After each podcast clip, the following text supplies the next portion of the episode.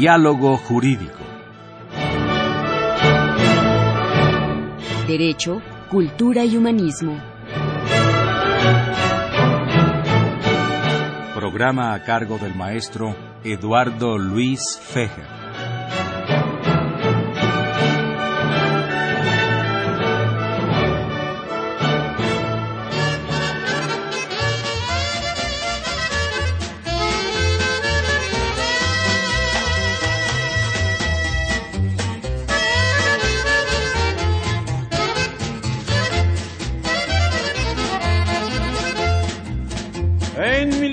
Zacatecas hubo una gran matazón de huertistas y villistas. Quedaron hechos montón. 1914 se conmovía la nación al saber que en Zacatecas triunfó la revolución. En su caballo la sal les gritaba Pancho Villa, vengaremos a Madero. Que tumbaron de la silla. Los generales villistas se lanzaron al ataque por la bufa y por el grillo. Arrasando con el faro que diezmaba con su buenas tardes. Los saluda Eduardo Luis Fejes en esta emisión de la Facultad de Derecho con nuestro lema Derecho, Cultura y Humanismo. Por supuesto, diálogo jurídico con mi conductora alterna, Marilu González Covarrubias, a quien me doy la bienvenida como todos los lunes. Hola Eduardo, buenas tardes a todos. Pues un programa muy especial, con un invitado muy especial y con unos acompañantes muy especiales del invitado especial. Un gusto en estos micrófonos al señor ingeniero Enrique Espinosa Aguilar, escritor, autor de un libro sobre su tatarabuelo que se llama Nazario Espinosa, litógrafo Zacatecano. Un libro realmente de lujo, hermosísimo, muy bien editado, con fotografías, con una manera de presentarlo de manera eh, francamente espectacular. Eh, bienvenido, Enrique Espinosa Aguilar, a los micrófonos de Radio UNAM. Muchas gracias, muchas gracias. Nos acompaña nuestro amigo, antiguo cliente ya de este programa, el maestro Armando Ruiz Aguilar, documentalista, escritor y biólogo. Biólogo se refiere a los especialistas en Pancho Villa.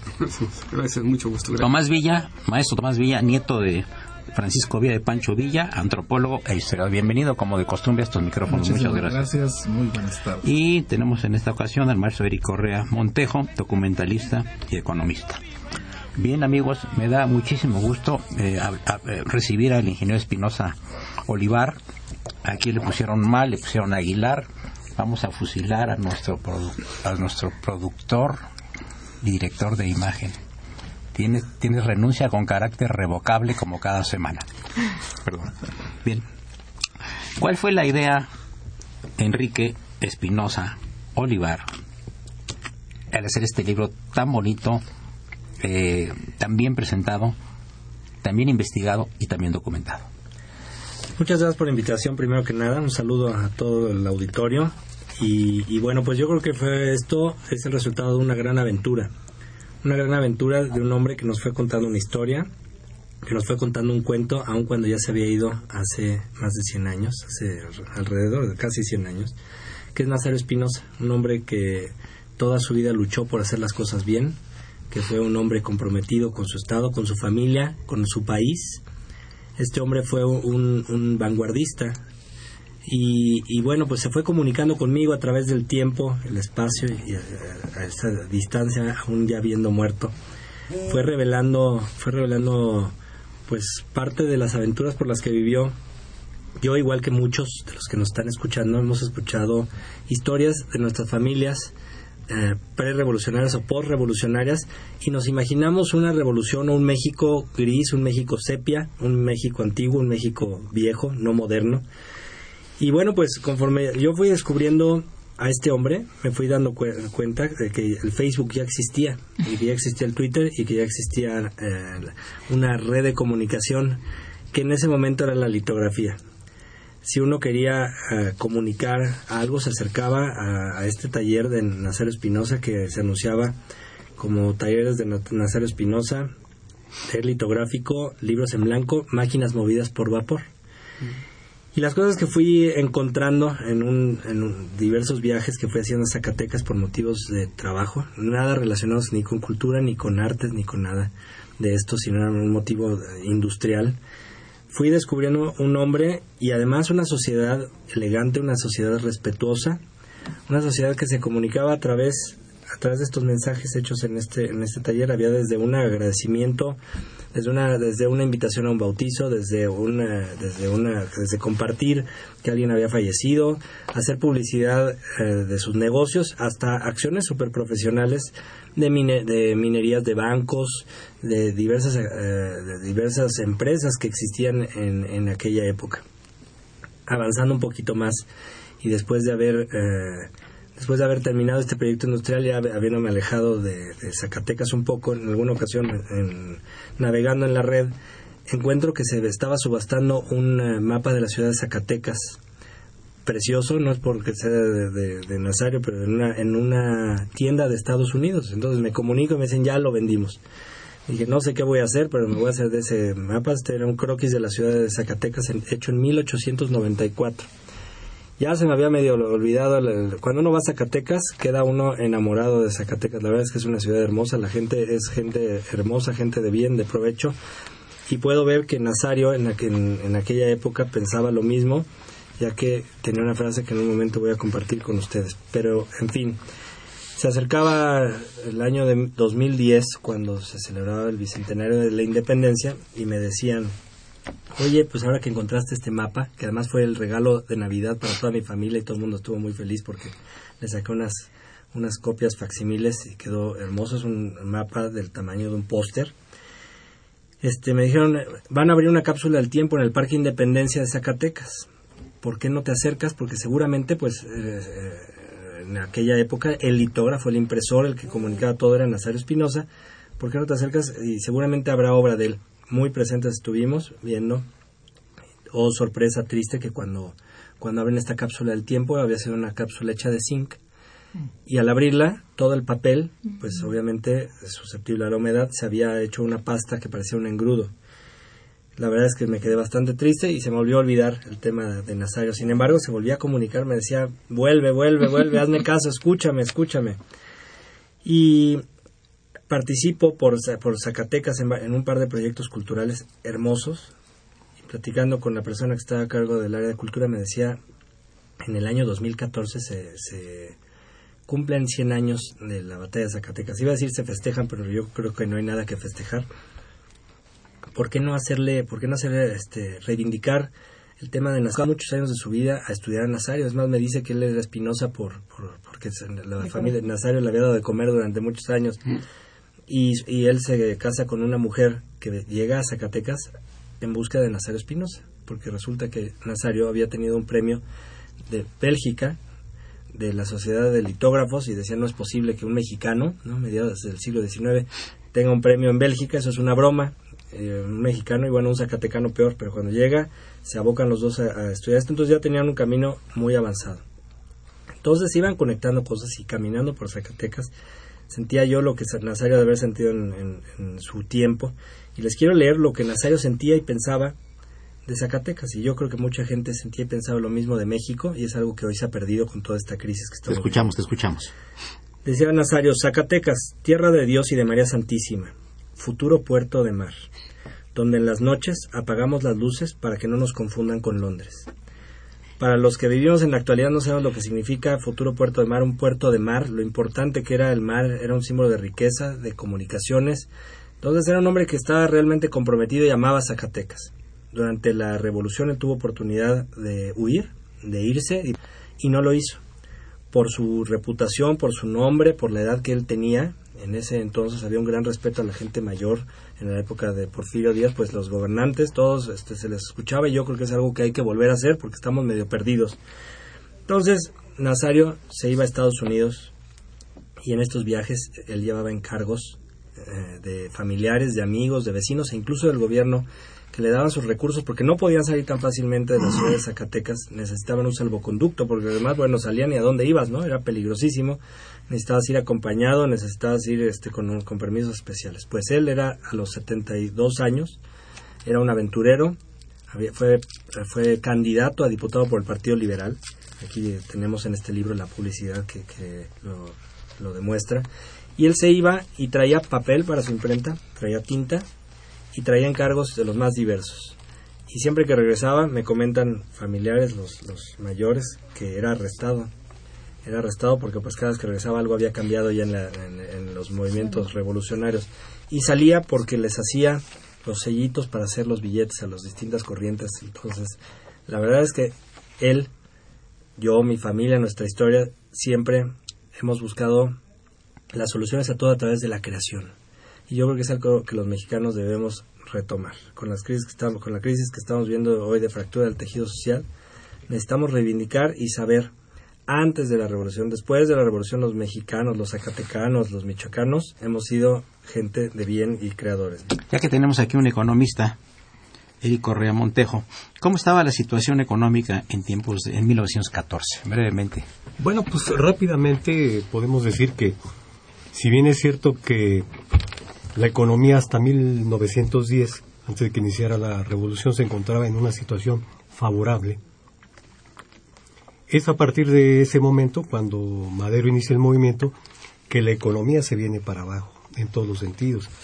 Uno de los eh, números que afortunadamente un economista como el maestro Diego López Rosado maneja es en relación a las eh, el oro y la plata que eran metales preciosos y también él, pone una serie de estadísticas en relación a la parte industrial de estos metales, el cobre, el plomo, el zinc, y simplemente se van para abajo, toda la producción se va para abajo. La economía que se da a partir de 1911 no tiene el mismo punch que tenía con el mismo Porfirio Díaz, aún ya con Madero. En 1912, eh, el propio Madero políticamente ya se encontraba muy mal por el levantamiento de Pascual Orozco, el propio Zapata, y la situación de los inversionistas extranjeros no era, no era la mejor. Para el año 1914, que es el, poco del tema del que vamos a hablar, curiosamente quien sí se encontraba en un momento un poco más favorable era la industria del petróleo. Cien años seguimos hablando del mismo petróleo. Eh, los, a principios de siglo, en el 1901 es cuando se empiezan a, llevar algunas estadísticas sobre el petróleo. México en ese año tiene una estadística muy simple, pues nada más hubo una producción de 10.000 barriles en todo el año. Pero para el año 1910, año del, del centenario de la independencia, pues México ya estaba produciendo 3 millones de barriles. Es decir, de 10 de 10 eh, de 10 a 3 millones es mucho. Para el año 1910 13 y 14, la producción se establece en más de 25 millones anuales. Y esto es una de las consecuencias importantes que se dieron cuenta de que estaban extrayendo esta riqueza de México y que en realidad los mexicanos no recibían ningún beneficio. Carranza desde luego pone un impuesto, se enojan los empresarios y entonces los propios empresarios que eran extranjeros, ingleses, holandeses y americanos, se enojaron y crearon un ejército para cuidar sus instalaciones petroleras a un tal Manuel Peláez que le entraban 15 mil dólares mensuales simplemente para que no se metieran los carrancistas. Cuando se nacionaliza la banca en 1938, ellos no se pudieron quitar esta acusación del gobierno mexicano. Amigos, llegamos a la primera parte del, del programa. Les recuerdo que se encuentran eh, presentes el señor ingeniero Enrique Espinosa Olivar, escritor y autor del libro Nazario Espinosa, en el que habla de la personalidad de su tatarabuelo y el entorno político, económico y social de esa época de México. Se acompaña eh, el maestro Armando Ruiz Aguilar, quien es documentalista, escritor y biólogo, nuestro querido amigo maestro Tomás Villa, antropólogo, historiador, nieto de Pancho Villa, y el maestro Eric Correa Montejo, documentalista y economista. Por supuesto, la grata presencia de nuestra conductora alterna, Marilu González Covarrubias, y Francisco Burgua, quien es nuestro asesor editorial. Soy Eduardo Luis Fejer. continúa en el 860, es tu Radio Universidad Nacional Autónoma de México.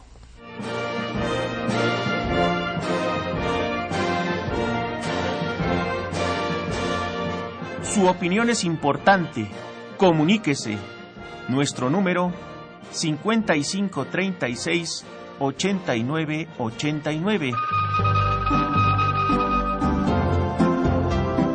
Del interior de la República 01800 5052 688.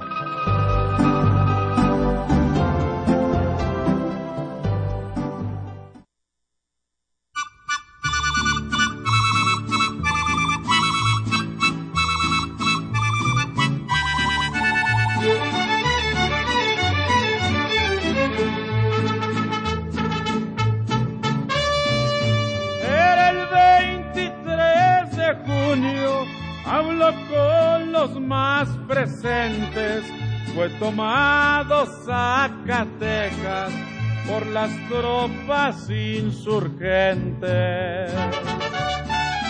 Ya tenían algunos días que se estaban agarrando cuando llegó Pancho Villa a ver qué Pedro González pasando. Sí, eh, yo quería preguntarle eh, a... Tenemos aquí al nieto de Pancho Villa. Si podrías comentarnos un poco al auditorio, ¿cuál fue la participación de tu abuelo en la batalla de en la Zacatecas? batalla. Bueno, ahí habría que remontarnos a, a ese junio de, de 1914, en donde ya ah, había habido una serie de asaltos a la, a la población de Zacatecas eh, por este por uno- una serie de, de personajes zacatecanos que tenían mucha influencia en la región y que habían reunido algo así como 5.000 hombres para atacar la, la ciudad. Era imposible que la tomaran. Adentro está, el ejército federal era de cerca de 12, 14 mil hombres. Entre los grupos que eran prácticamente del ejército y otros grupos como Medina Barrón traían, traían este, soldados que habían sido colorados. Entonces este, se le pide a la División del Norte, que acababa de tomar Torreón, en una, en una batalla que duró cerca de 15 días y que también está medio olvidada, la batalla de Torreón. Y en esta, en esta acción le piden que mande otros 5.000 hombres, a lo cual Villa le dice a Carranza, es imposible, o sea, 10.000 hombres no van a tomar Zacatecas, o sea, tú necesitas un volumen mucho mayor de personas y una cantidad impresionante de, cañones para poder tomar las fuerzas que están dentro de Zacatecas. Entonces, este era pa- era prácticamente una, una posición para evitar que la división del norte tomara Zacatecas y entrara a la, a la Ciudad de México antes que las tropas que comandaba este Venustiano Carranza. En, dado caso Obregón, que era parte de y entonces ahí hay un duelo entre la gente de la división que siempre se había, había actuado este, pues con independencia a las tropas de- del resto de, la, de los grupos revolucionarios. Y este, de hecho eran la parte más dura, más fuerte de la revolución en ese momento. Entonces decide eh, Villa decirle a, a- a Carranza, eh, bueno, pues si no se va a hacer de esta manera, entonces yo le dejo el puesto, ¿no? Ahí, nos vemos. Y este, desde luego que Carranza este, le dice, muy bien, ¿no? Entonces, fulanito de tal, otro de los generales, eh, por cierto, vera- veracruzano el señor, eh, tome el mando de la División del Norte y mándeme los cinco mil hombres que le pido. Y en bloque, los generales le dicen no. Todos los generales de la División del Norte le dicen no se puede y nosotros estamos al mando del general Francisco Villa. Y vamos a tomar la ciudad de Zacatecas con todas las fuerzas que tiene la división en su poder. ¿Cuáles eran estas fuerzas?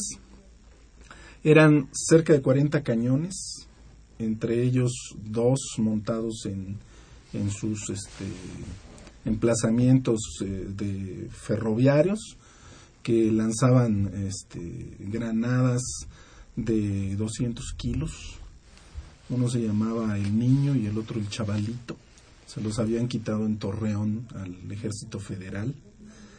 Y eh, algo así como eh, 17 o 18 mil efectivos eh, que estaban saliendo de, Chihuahua, más alrededor de, otros grupos, juntándose unos 25 mil efectivos entraron en batalla. Mira, eh, eh, quería preguntarle a Enrique Espinosa, en la página 52, Enrique Espinosa, Sí. hay una cosa muy interesante que dice, la batalla de Zacatecas fue la más sangrienta. ¿Quieres leerle esa parte? Es muy interesante. A ver, la dice así. La batalla de, de Zacatecas fue la más sangrienta y la mayor de las que tuvieron lugar en la revolución contra el usurpador Victoriano Huerta, el Chacal. Debido a su posición estratégica, pues era un cruce de ferrocarriles situado en el centro geográfico de la nación. La ciudad, de 30.000 almas, había impresionado a atacantes y defensores por su belleza de gema pulida y pintoresco barroco. En ella, una población reacia a la alteración de las costumbres se posaba en lo que parecía una encantadora miniatura, que tenía algo de tácita de oro y de dedal argentino. argentino. Subían y bajaban vestidas de negro por las calles perdidas entre las heladas barrancas, dando el aspecto de antigua población religiosa. A lo lejos, Felipe Ángeles contempló el águila formada por las casas de la ciudad de Zacatecas desde una montaña, con el valle de Calera y de Fresnillo abajo, escrutando los cerros de la Bufa y el Grillo convertidos en dos posiciones for- formidablemente fortificadas. Eh, Armando Ruiz Aguilar, eh, Pánfilo Natera. Bueno, esa es una referencia muy interesante porque precisamente vamos a ver que va a ser la presencia del general Villa la, la que va a hacer posible ese gran triunfo para acabar con este el que era el último bastión. Hay que recordar nomás un, un poquitito antes que Villa les está pisando los talones desde Ciudad Juárez, Tierra Blanca, Torreón y Lerdo, pero ya era necesario precisamente acabar ahí este, este en Zacatecas y este él, él tiene que pre- es- estar pre- presente y demás para este, apoyar a estos generales y este barrer con el con, con los restos de este el huertismo. Este esa batalla va a ser muy este, importante porque ahí vamos a ver que este a partir de es el golpe mortal para este el huertismo. Andando en las comparaciones este en otra época este y demás, eh, hay que llegar este, a recordar de que también con los trenes y demás con la con la victoria en Santa Clara este en Cuba por este el Che Guevara, precisamente es la caída de este Batista y aquí este lo que podemos hacer esa secuencia que la derrota este en Zacatecas va a ser prácticamente ya este el fin de este Victoriano Huerta.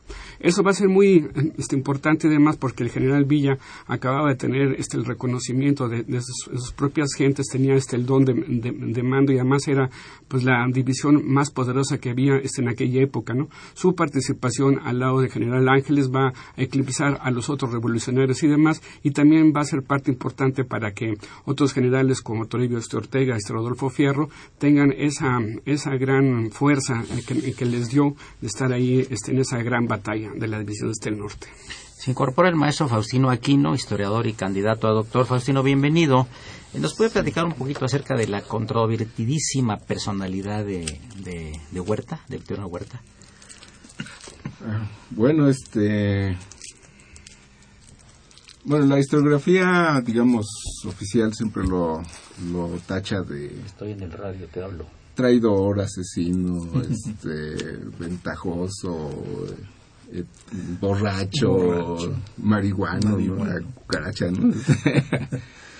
Eh, pero bueno, hay, hay otra historiografía un poco más seria que ha descubierto, bueno, no, no ha descubierto, sino que ha señalado que el hombre era, era un tipo muy inteligente, bueno, era un general de altos vuelos, de lo mejor que tenía yo creo el, el ejército federal, aunque su independientemente de su calidad moral, ¿no? de su falta de escrúpulos, este que además, eh, si bien cuando pues, suplanta a Madero o o derroca a Madero de, de fea manera, la verdad era que tenía un proyecto de desarrollo económico para el país muy muy interesante, ¿no? Este que mm, bueno, en historia el hubiera, pues no existe, ¿no? Pero, pero de que tenía el hombre un proyecto político, económico, etcétera, de desarrollo para el país, sí lo tenía, no nada más tumbó a Madero por, por capricho o por pura sed de poder, ¿no? Sino que el hombre sí era un político con, con visión, ¿no? Que, que dada la forma en, de su comportamiento moral, pues no, no, este, no, llegó a muy lejos, ¿no? Pero, pero sí era un tipo en otros aspectos bastante interesante. Muy bien. Sí, yo quería preguntarte, Enrique Espinosa Olivar, algo que podrías comentarle a nuestro auditorio para que se acerque a leer tu obra de Nazario Espinosa, que algún aprendizaje, algún algo quieras dejarles como la duda para que ellos se acerquen a este libro. Pues yo creo, yo creo que digo es muy complicado ahorita debatir con, con personajes tan conocedores del, del, tema. Sin embargo, yo como, como un ciudadano mexicano común y corriente, al enfrentarme con la realidad de carne y hueso que se vivía en aquella época eh, previa a la revolución. Aquí hablaba en, lo que, en, el, párrafo que leí de 30.000 habitantes. Sin embargo, durante el auge del, oro y la plata en Zacatecas, dicho por, por los cronistas, llegó a haber cerca de 500.000 habitantes en, Zacatecas y su periferia. Durante la revolución la gente fue huyendo. Y, y a mí sí me gustaría que, que hiciéramos conciencia. La verdad es que imaginen lo que, lo que al, escuchar y al, leer eh, de, estos cronistas que había cadáveres de seres humanos, caballos, perros, esparcidos desde Zacatecas hasta Guadalupe, dicen que se confundían los, la carne de unos y otros. Entonces, fue una, una, un momento realmente violento, fue un, fue un momento realmente, me lo puedo imaginar yo, lo que se ha de haber vivido en ese momento, y, y sin embargo, no, no había únicamente dos, dos clases, no había únicamente dos bandos, había lo que hoy sigue habiendo, gente de bien, gente de, de, provecho que no necesariamente eran ni burgueses, ni, ni pro sistema, ni en contra del sistema. Para mí, yo creo que es una reflexión que todos nos tenemos que llevar. Yo creo que México está atravesando una revolución camuflajeada que nunca, de una herida que nunca se cerró. Yo creo que, que hace falta comenzar a pedir perdón. Desde previo a la revolución, desde durante la revolución hasta post-revolución, otros países han tomado el ejemplo. Incluso en, España se emitió una ley de memoria histórica para todos aquellos que, que, fueron afectados por la guerra civil. Yo en, en México todos somos mexicanos. Un taxista es mexicano, un taquero es mexicano, un albañil es mexicano, pero también el empresario es mexicano, también el, el impresor pequeño, mediano, grande, el historiador, eh, el constructor, el, desarrollo, todos somos mexicanos y si no comenzamos por reivindicar y pulir esa parte, yo creo que, la, que nos vemos en temas complicados. Ahora, lo que hoy estamos viviendo, este libro nos acerca muy gráficamente al, a la debacle de, de, esta falta de proyección, esta falta de soñar. Y nos habla de un hombre entusiasta, creativo, inspirado, que amaba a Zacatecas, como se los leía hace un momento, que, amaba a su familia. Todos amamos a nuestras familias. Yo creo que este, este libro, nos, como les dije al principio, nos muestra que por supuesto el petróleo era importantísimo, pero también la industria minera, también la, industria, industria de tranvías, que, que, aquí vienen acciones, inclusive vienen acciones de bancos, pero también la industria litográfica. Todos los que tenemos una profesión, porque somos este, técnicos en algo, somos gente importantísima. Todos aquellos que tenemos un, un hacer, un, conocimiento, ya sea este, técnico, científico, tenemos que plasmarlo, tenemos que construir esa nación y día a día lo, vamos haciendo. Este libro, la verdad es que fue el resultado de muchos mensajes de, de, Nazario, el apoyo de muchos amigos, de muchos familiares, de muchos coleccionistas, y nos debe llenar de orgullo. Hay obras de calidad mundial que mientras en Francia estaban celebrando los 100 años de la Revolución Francesa con la Feria Universal de 1889, Nazario inclusive mandó obras a, participar y las litografías que se hacían en México, que se hacían en Zacatecas, tenían la calidad para estar presentes en Francia, para estar presentes en Estados Unidos. Somos y hemos sido capaces de hacerlo, pero necesitamos perdonar. Muchas gracias amigos, les recordamos que se encuentran en cabina el ingeniero Enrique Espinosa Olivar, autor de este libro sobre su ascendiente don Nazario Espinosa en los tiempos de la Revolución Mexicana. Nos acompaña el maestro Armando Ruiz Aguilar, documentalista, escritor y biólogo. el querido Tomás Villa, antropólogo, historiador y nieto del General Villa, el maestro Eric Correa Montejo, documentalista y economista, y recién incorporado aquí al equipo el maestro Faustino Aquino, historiador y candidato a doctor. Soy Eduardo Luis Fejer, continúe, es el 860, esto es Radio Universidad Nacional Autónoma de México.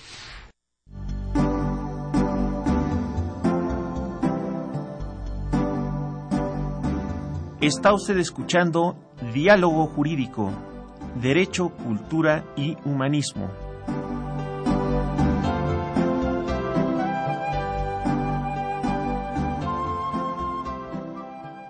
A través del 860 de AM. El alma mater del cuadrante. Al disparo de un cañón, como lo tenían de acuerdo, empezó duro el combate, lado derecho y izquierdo. Le tocó atacar la bufa a Villa Urbina y Natera, por allí tenían que verse lo bueno de su bandera. Las calles de Zacatecas, de muertos en tapizada, lo mismo estaban los cerros por el fuego de Granada. Desde Guadalupe, Cerro El Grillo, Cerro La Bufa, a todos lados. ¡Que viva mi general Villa!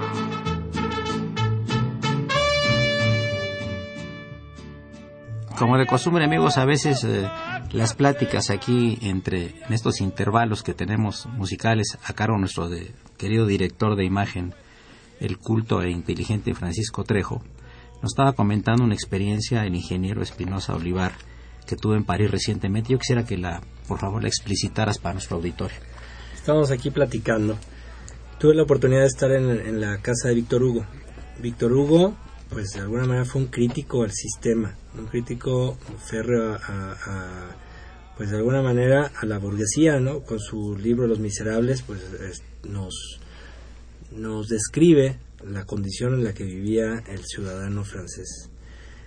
Uh, al momento que, que, regresa la monarquía después de, de, haber pasado tanto sufrimiento uh, que, atravesó la sociedad francesa, ya, ya mayor, fue congresista, incluso en, en, París, y él hablaba de, después de una gran reflexión, a pesar de que él se opuso, llegó a la conclusión de que Francia era tanto para el pueblo como para quienes en ese momento pertenecían a la monarquía y había que pedir perdón, había que reivindicar aquella sociedad porque si no se hacía eso y se seguía en una convulsión donde había un distanciamiento entre lo que era el gobierno, cierta clase socioeconómica, cierta clase que se, se visualizaba, si esto no se reconstruye, aunque deje de haber esta monarquía, cualquiera que sea productor o, o productivo, pues se, se, se, percibe como el enemigo.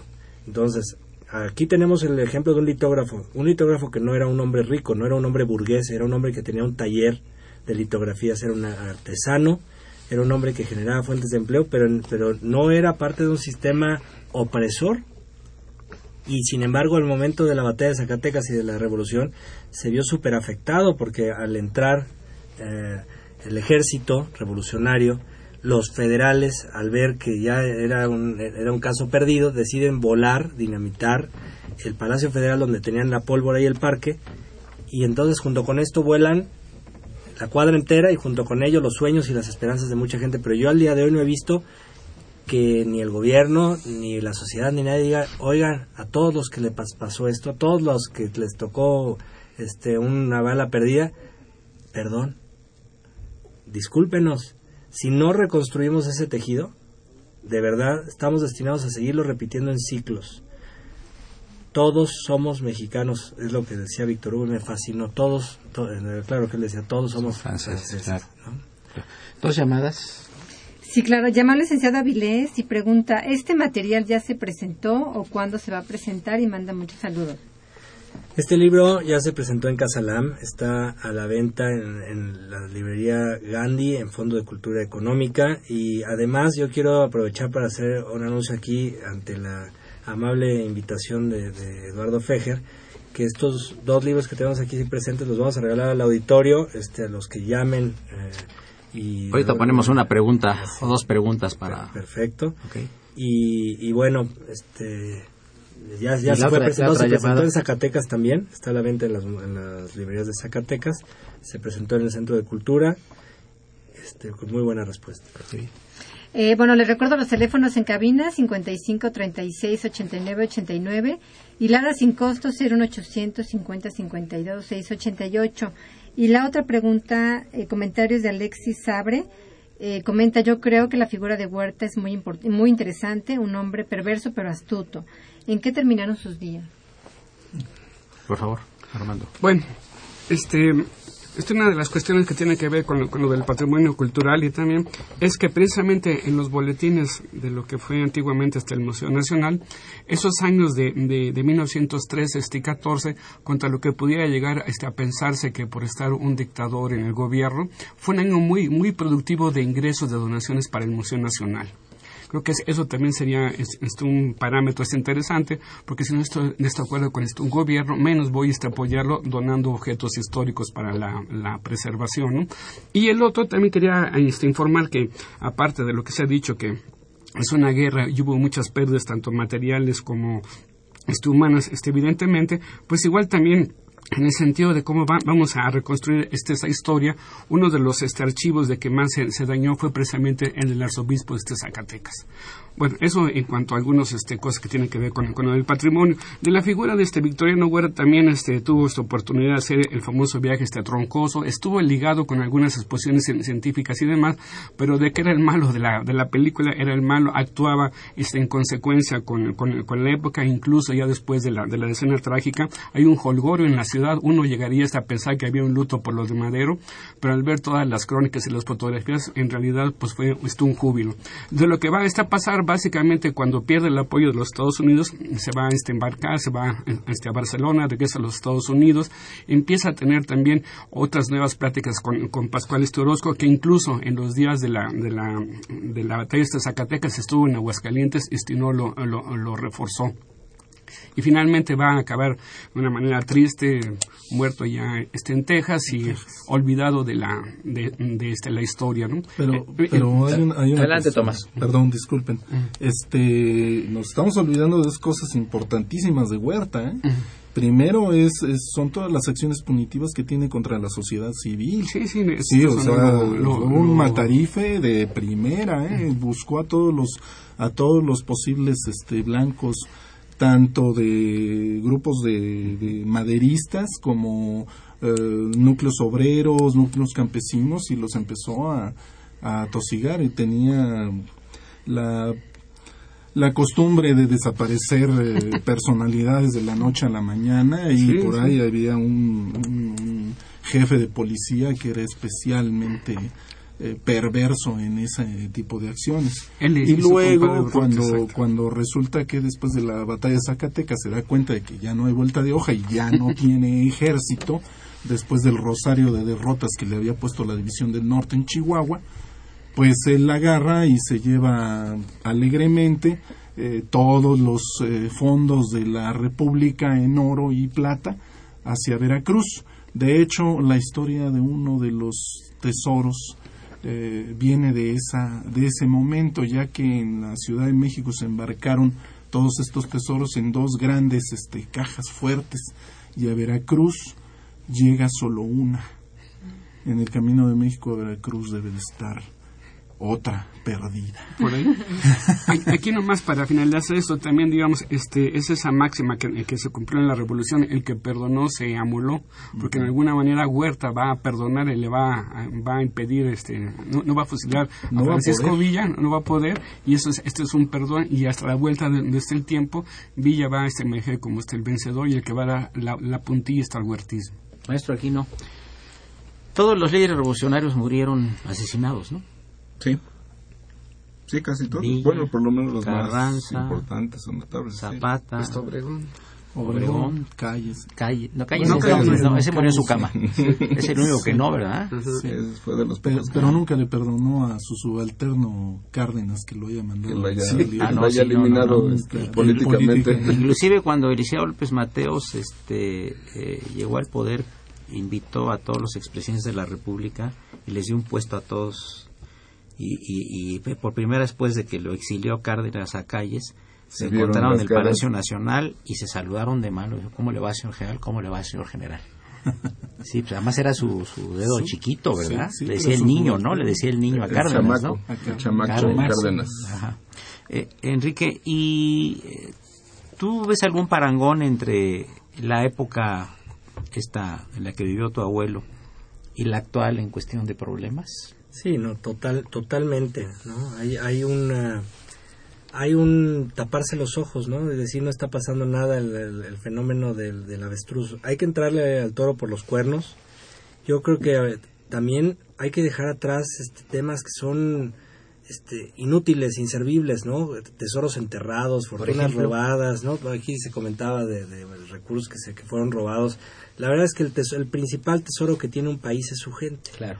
Si nosotros comparáramos cualquier tesoro que fue robado o saqueado en nuestro país, de la revolución, en la independencia o en la conquista, con lo que un solo ser humano puede hacer con su mente, con su creatividad, pues yo digo, yo estoy seguro que Steve Jobs, ¿no? que creó este Apple, no no lo hizo este multiplicando alguna fortuna que se haya encontrado en- enterrada en un barril lleno de, de oro.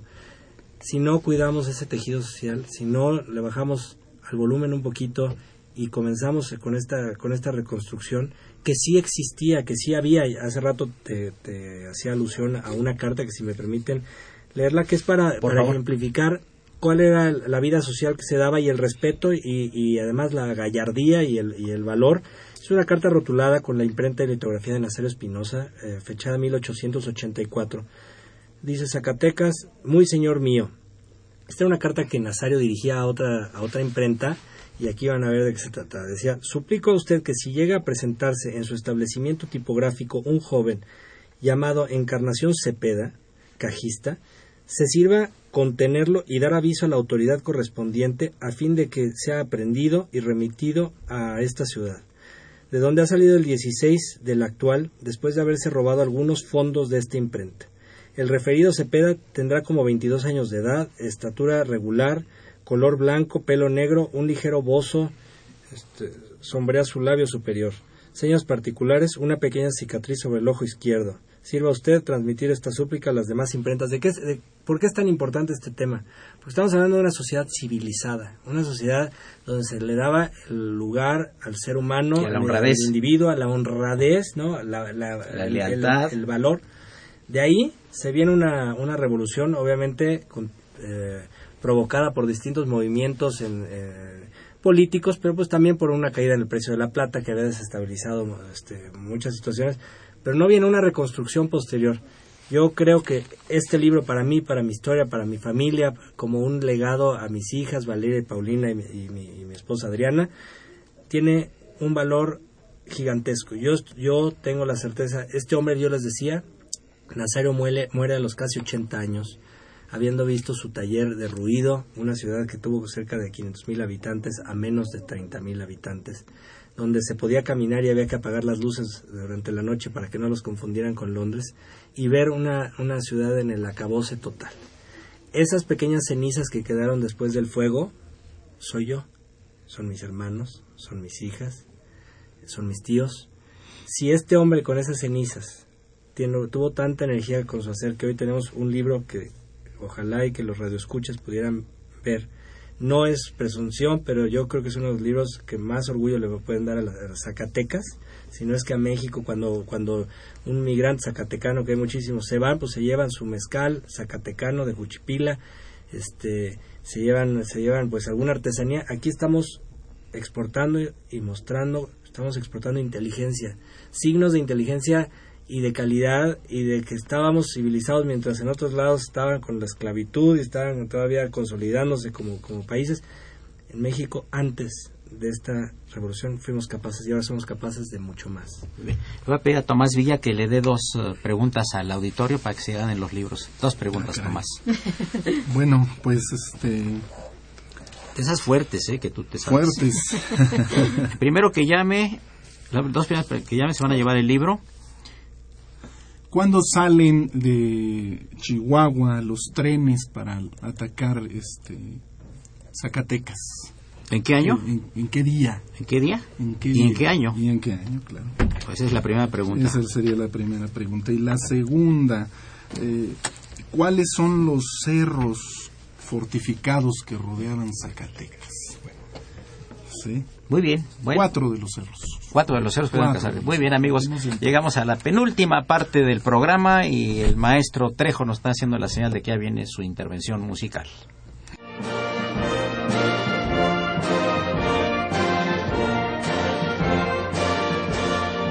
Su opinión es importante. Comuníquese. Nuestro número 5536 8989. Del interior de la República 01800 5052 688.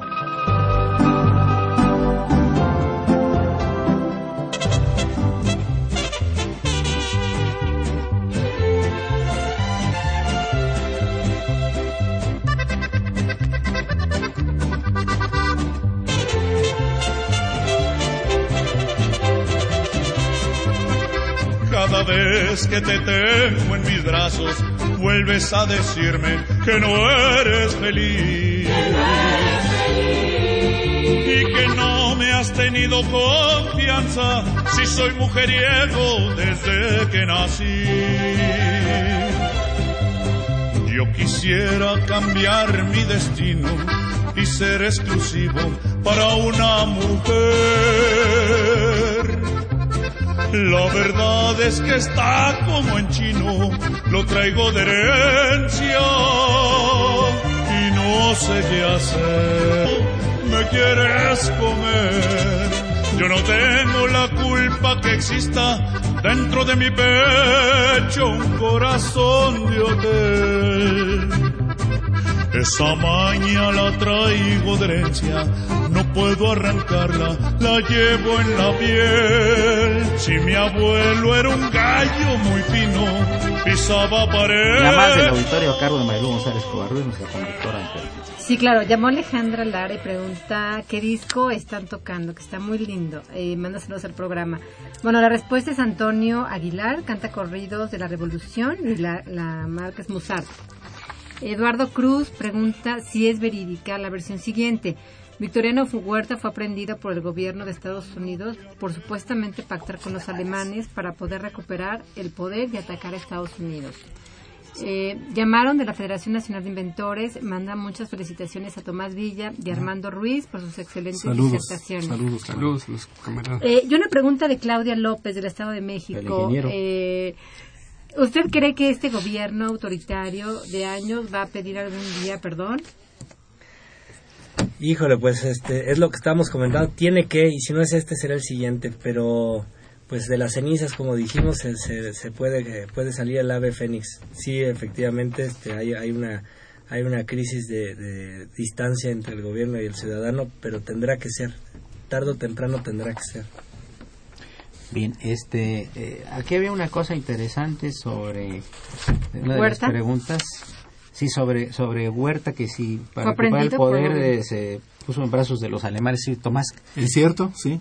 ¿Ah, Es sí? Perfectamente cierto. Los americanos le inventaron probablemente la mitad esto de su alianza con los alemanes, pero él siempre fue germanófilo, ¿eh? siempre fue germanófilo. ¿Tiene que ver con el telegrama Zimmerman? Mm, Pues digamos que La- muy fue posterior, decir, Sí, en tiempos de Carranza, ¿no? Posterior, sí. Ajá, sí, sí, Pero sí, sí. este sí, lo agarran los americanos y hay una versión en donde lo, lo envenenan en la cárcel para poderle quitar este el dinero que se había llevado a- hasta Texas. Al- Estamos así como a Ricardo Flores Magón también. Ricardo Flores. Este, hablando también de- del tema del perdón, si en, la, si en Europa se pudieron perdonar después del holocausto y tuvieron que hacerlo por motivos este, Morales. aquí, en- alguien tendrá que pedir perdón, volviendo a contestándole, claro, como lo dije, todos somos mexicanos, tanto los gobernantes como los gobernados. Si no hay ese perdón, nos vamos a quedar estancados. Hablemos con el economista brevemente. Eh, ¿Qué más tenías? Pues eh, simplemente Eric comentarles que yo coincido en esta parte de la revolución cuando el maestro eh, Diego López Rosado dice que la revolución tiene tres etapas. Una que es destructiva, otra que es transformadora y otra que es constructiva. En estas tres nos llevamos eh, en la- eh, casi dos, 20 años nos llevamos. Es decir, México empieza a construir, sí, cuando hace su constitución política en 1917, pero cuando empieza a crear sus instituciones, como por ejemplo el Banco de México, se constituye en 1925, el Banco Nacional de Obras y Servicios se constituye en 1932-33, el, el Instituto Politécnico Nacional también, la universidad, es decir, iba caminando el país hacia, hacia lo que realmente... La, la pregunta aquí vendría siendo es si sí el, eh, terminamos con el latifundismo, con le dimos más participación a los obreros, si acabamos con el caciquismo, que, es que venga siendo, eran las propuestas que querían los revolucionarios eh, acabar a través, primero en el plan de San Luis, el plan de Guadalupe, el plan de Ayala. Entonces, habría que revisar si eso lo estaríamos cumpliendo ahora, actualmente. O sea, estamos hablando de más de 100 años después y para saber si somos capaces, como dice aquí el ingeniero, de, de pedir perdón, ¿verdad? Que es una cosa muy difícil, ¿no, Tomás? Claro, sí, es muy, muy difícil. Yo quisiera apuntalar por ahí.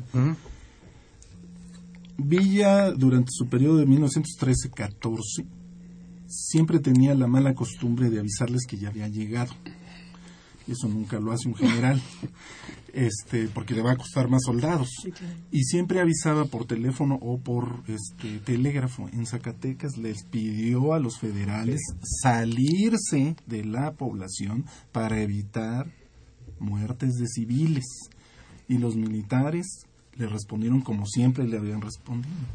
Acá estamos y aquí lo esperamos.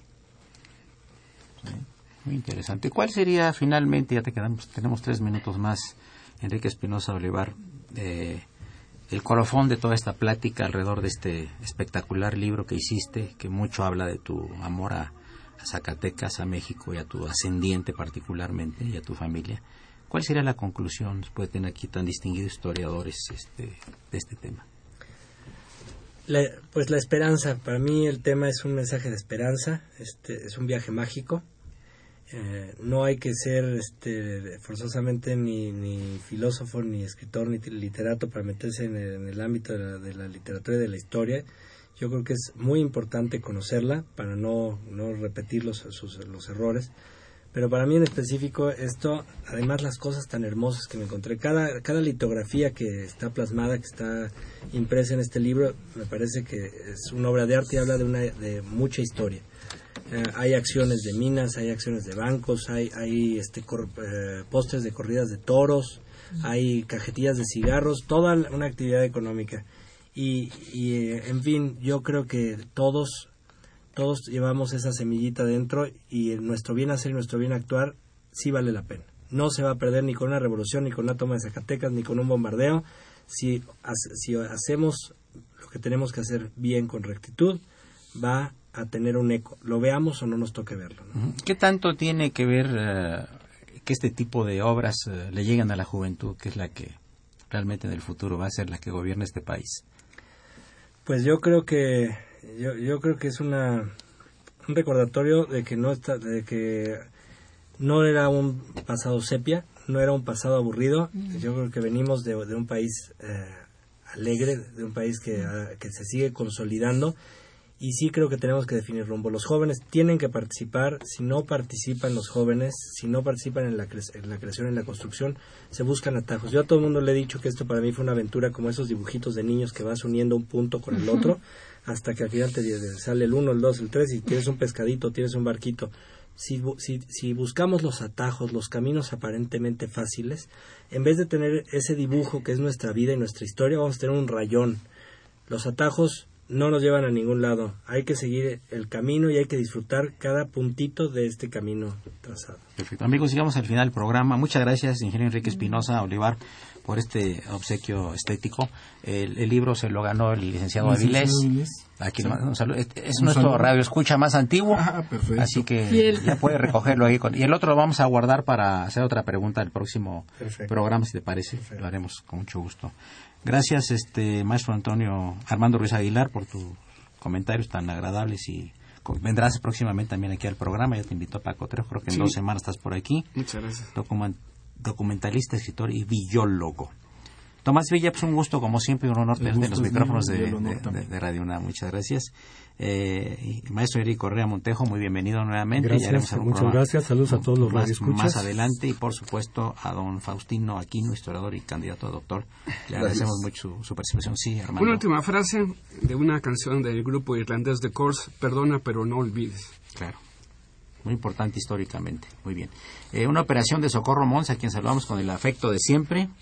La imagen siempre grata a cargo del padre Cronos, don Francisco Trejo, el Celta. Celta, ¿verdad? Así es, correcto. Muy bien.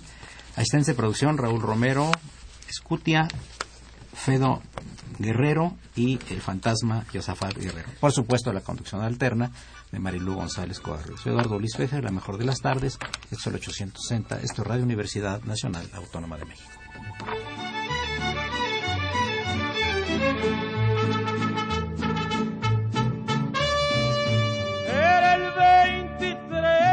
Junio, habló con los más presentes, fue tomado Zacatecas por las tropas insurgentes. Ya tenían algunos días que se estaban agarrando cuando llegó Pancho Villa a ver qué estaba pasando. Las órdenes que dio Villa a todos en formación para empezar el combate al disparo de un cañón.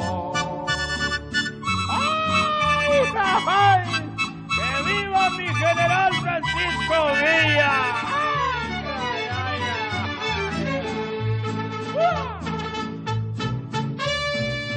Al disparo de un cañón, como lo tenían de acuerdo.